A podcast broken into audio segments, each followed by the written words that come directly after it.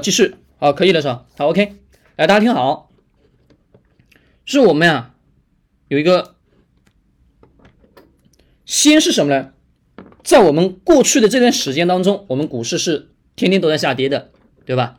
那这个次的下跌过程当中，在我们外部的有大量的学员问的我的很多问题，问的是啥呢？就是全都是，哎，老师，当下我们大盘是否跌到底位了？老师在问底部到底在哪里？乃至目前的这个市场当中，他老师会问的很多一些问题，就是今天能不能买，明天能不能买？或今天能不能卖，明天能不能卖，对吧？那好，这作为我们一个 VIP 班的同学，你们自己心里都特别清楚的一点，就是我经常跟大家所讲的，作为一个合格的投资者，我们首先先来思考这件事情的发酵，就是一件事情的发酵过程当中，当然它会引起市场的波动，对吧？我们外部的乌俄事件到现在为止还在不断的发酵。甚至我们今天的 A 股大盘指数上证，对吧？上证指数从今年的三月份一号的开始，到我们现在的今天多少号？二十四号，对吧？还是保持一个下跌的这个状态。这两天反弹的力度并不是说特别特别的巨大，为何？因为前面的下跌的缺口没有回补。好，各位，没有回补的阶段，对吧？好，这个时候我们会有一个另外的疑问了，大家会说。我自己应该如何进行操作，乃至我们如何去进行面对以及应对？我手上的个股到底应不应该去把它抛掉，或者说给它换掉？首先，我们做一个合格的投资者，你先的想到的第一个问题，既然说我知道我自己是一个合格投资者，那我首先看的是什么呢？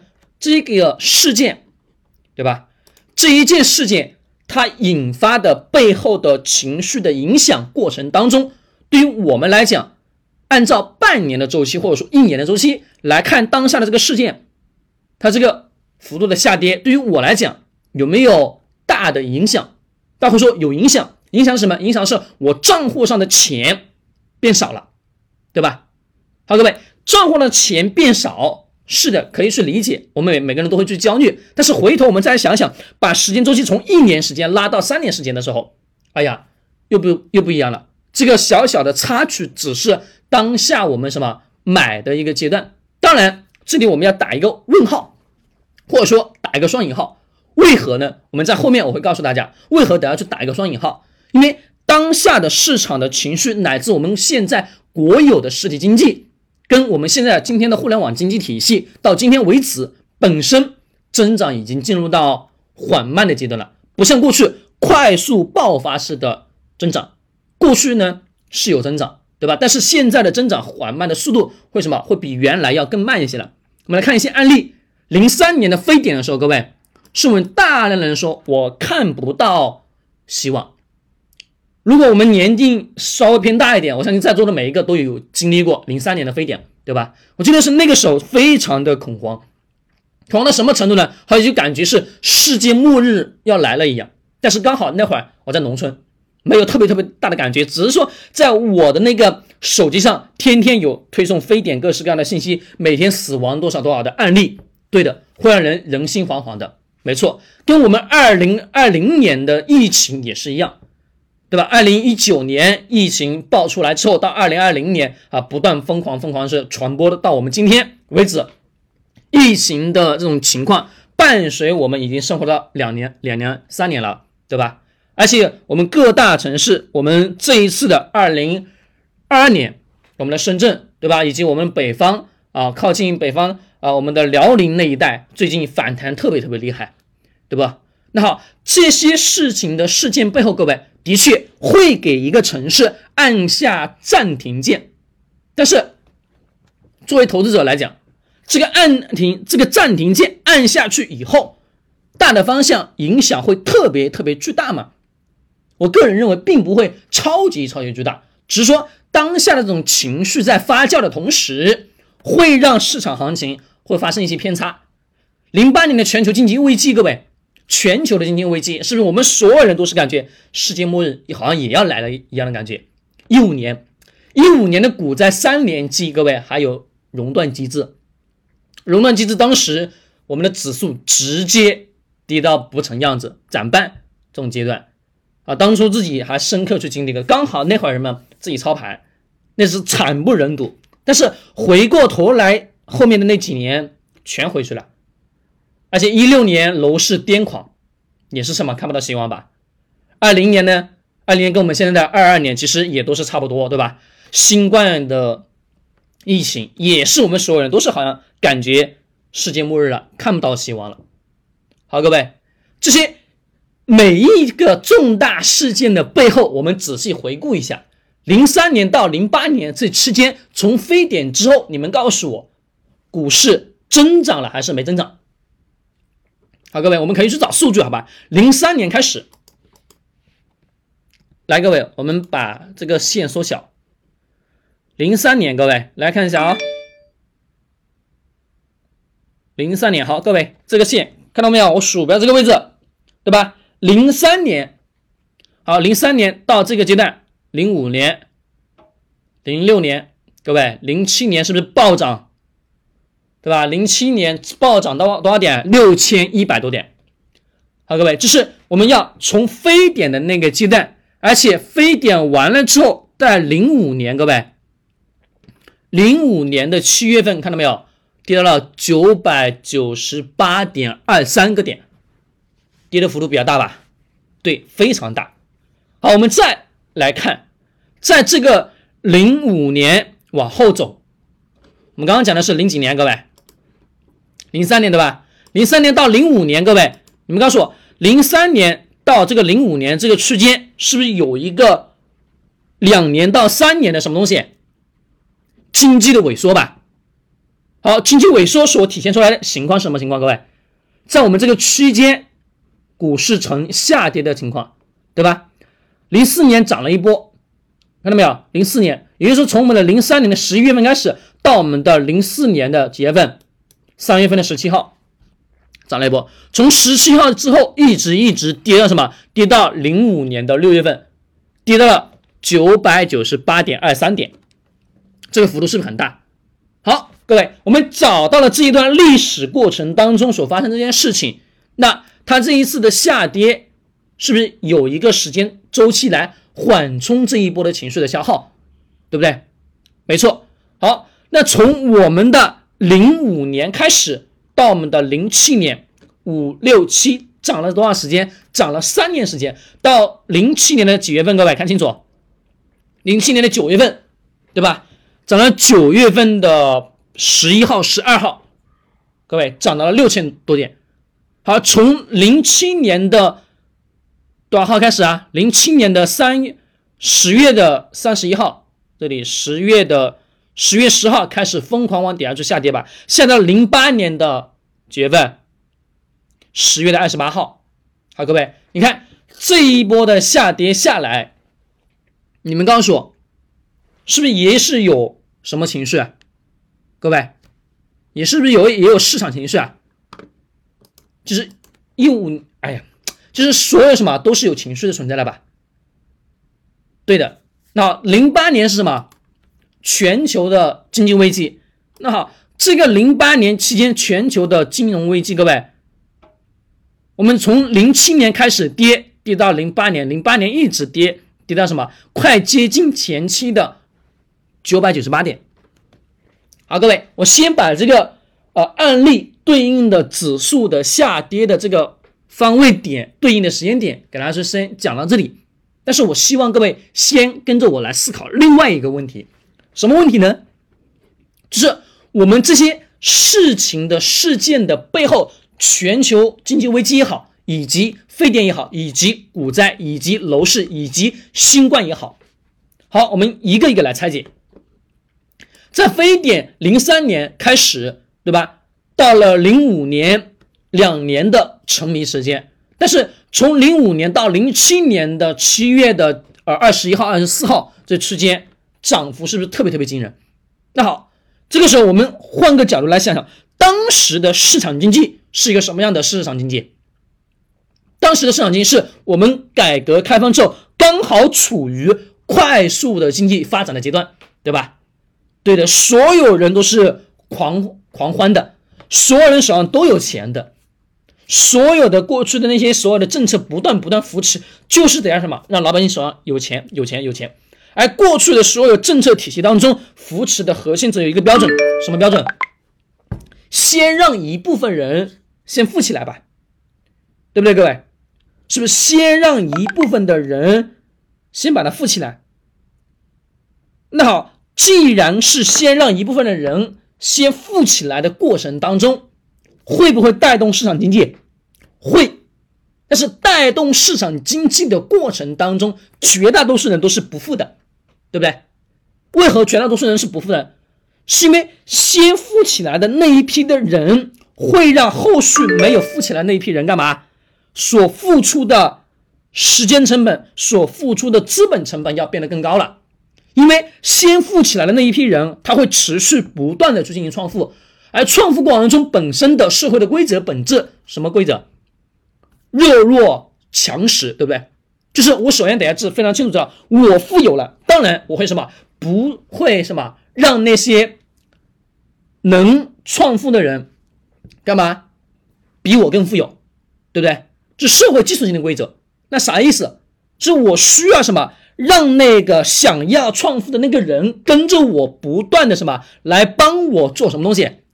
做有利于我自己本身的事情。来帮助我来去创富，同时他去获得一点点的财富，这是社会基础性的规则。未来的几十年甚至上百年，这个规则永远都不会被打破。但不要认为说我们现在所提倡出来的共同富裕，好像就真的能百分之百把这种规则打破，不可能的事情。因为社会的基础性的规则发展下来这几十年，这些陋习还将会不断的存在。只是这个时候，我们会发现没有像过去那么严谨的，就是没有像过去什么那么明显。但是未来的这几十年、这十年，各位，我敢拍胸脯告诉你，经济的增长速度远远都没有过去那么快了，是吧？好，这个时候我们要对应到非典的零三年，跟我们的零八年全球经济危机，也能看到我们指数的上涨的速度还是什么有所偏差的吧？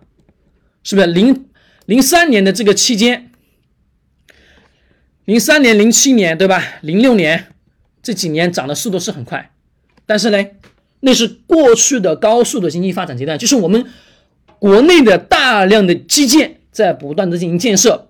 啊，我们的高铁、飞机，对吧？我们铁路各式各样的全部在全面的劳动建设过程当中，那是刚好是黄金发展的阶段，而过后。碰到了我们什么？全球经济金融危机往底下去下行的过程当中，再什么？再往后走，各位，来你们可以看这个线嘛，再往后走，从什么从我们的零八年跌到底点之后，到什么到我们的一四年这个期间，我们仔细来看这个股市的指数走的幅度并不是很高，在我们的零几年零九年的时候，也就涨到了多少点？三千四百点。对吧？好，各位，那是那个阶段到我们什么？从我们的一呃零八年到我们什么？到我们的一四年，而这个期间，我们能明显的看到一个东西，什么东西呢？就是我们的这个指数上涨的幅度，对吧？没有像过去那么大了。为何？第一个是本身实质的经济的发展速度，当时从我们的零。八年开始到一四年这期间，各位你们告诉我有发展还是没有发展？有是不是？对不对？都是有发展的。既然都是有发展的过程中，我们要想想 这一段时间的发展，经济的增长速度是快还是慢？很快，对吧？当时有没有我们国家所出的政策说要出来救市的？有没有？也有，对不对？是的，也有。但有的过程中，我们仔细的回看这一段的涨幅，我们明显能感觉到涨的并没有什么，避免有力度，涨的速度会比较慢。好，从我们的零，从我们的零四年，二零一四年到多少？到我们的二零一五年的六月份，对吧？我们的六月份，六月五号涨了顶点，涨了多少点？各位？反弹到五千多点，反弹到五千多点，我们先来思考，从我们的一四年到一五年这个区间，你们告诉我什么东西最火？当时我们自己深知感受的，什么东西促使楼市、促使我们的股市在不断什么疯狂？是不是楼市也癫狂啊？对的，是一五年、一六年，对吧？那这个期间，我们仔细想想，是不是楼市癫狂，股市伴随什么癫狂？哎，这个阶段，各位是什么？刚好是我们过去的这一段时间下来，哎呀，这个 K 线老是调回去嘞。就这一段时间下来，这张京东当当中有有有多少年，各位？零八年到我们的一四年，对吧？时间周期比较长了吧？对的，八年时间。而这个时间过程当中，哦，有一波大的反杀向上，那这个反杀向上什么是过去的这段时间它本身没没没咋涨，对吧？带来了大的势能的增长。与此同时，各位你们告诉我，在这个区间零八年到一四年这个区间，老百姓的基础性的消费，他的收入涨了没有？基础性的消费涨了没有？都在涨，都涨了吧？对的。那到我们一四年、一五年这个期间的这个势能被不断的放大了，因为所有人当时又伴随着房地产的热潮，所有人说：“哎呀，感觉哎，来机会了，都来机会了。”市场就会什么形成癫狂的状态，哎，癫狂的状态就会什么不断的、不断的把指数不断的推高。好，这个时间阶段再拉一下，拉到什么？我们现在的这个阶这个阶段。好，我们来思考，为何我们现在这个阶段涨的幅度并不大，下杀的幅度我们感觉又挺猛的，对不对？好，最近是不是我们在三月份我们这一次的下跌当中，是不是我们国家给出了相关对应的呃政策？金融体系当中的，但凡跟金融体系说相相关的、相挂钩的，必须得要经过我们的监管的什么审批所审核之后，才能发出你这个对应的消息。要不然什么就会引起市场的不断的恐慌。我记得那天我还录了个视频，我说谁来救救小散户？当时那个视频就爆了，啊，爆完之后呢，一大批骂的啊，一大批说太年轻了，各式各样的问题。我说啊，你们说年轻就年轻吧，你们开心就好。但我们仔细回头来想想。这一次下跌，各位，这个期间的这一波上涨下跌，这一波上涨下跌，从我们的一六年到我们什么现在的二零二二年，哎，对吧？这个期间这一波势能是不是已经蓄的足够足够长了吧？对的。但是记住啊，明年股市也不会大涨，后啊最近的三到五年肯定不会大涨。为什么呢？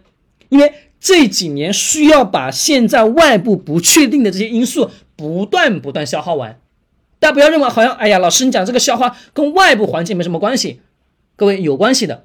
为何有关系呢？是第一个，跟我们现在普通老百姓口袋里面的钱多钱少是有关系的。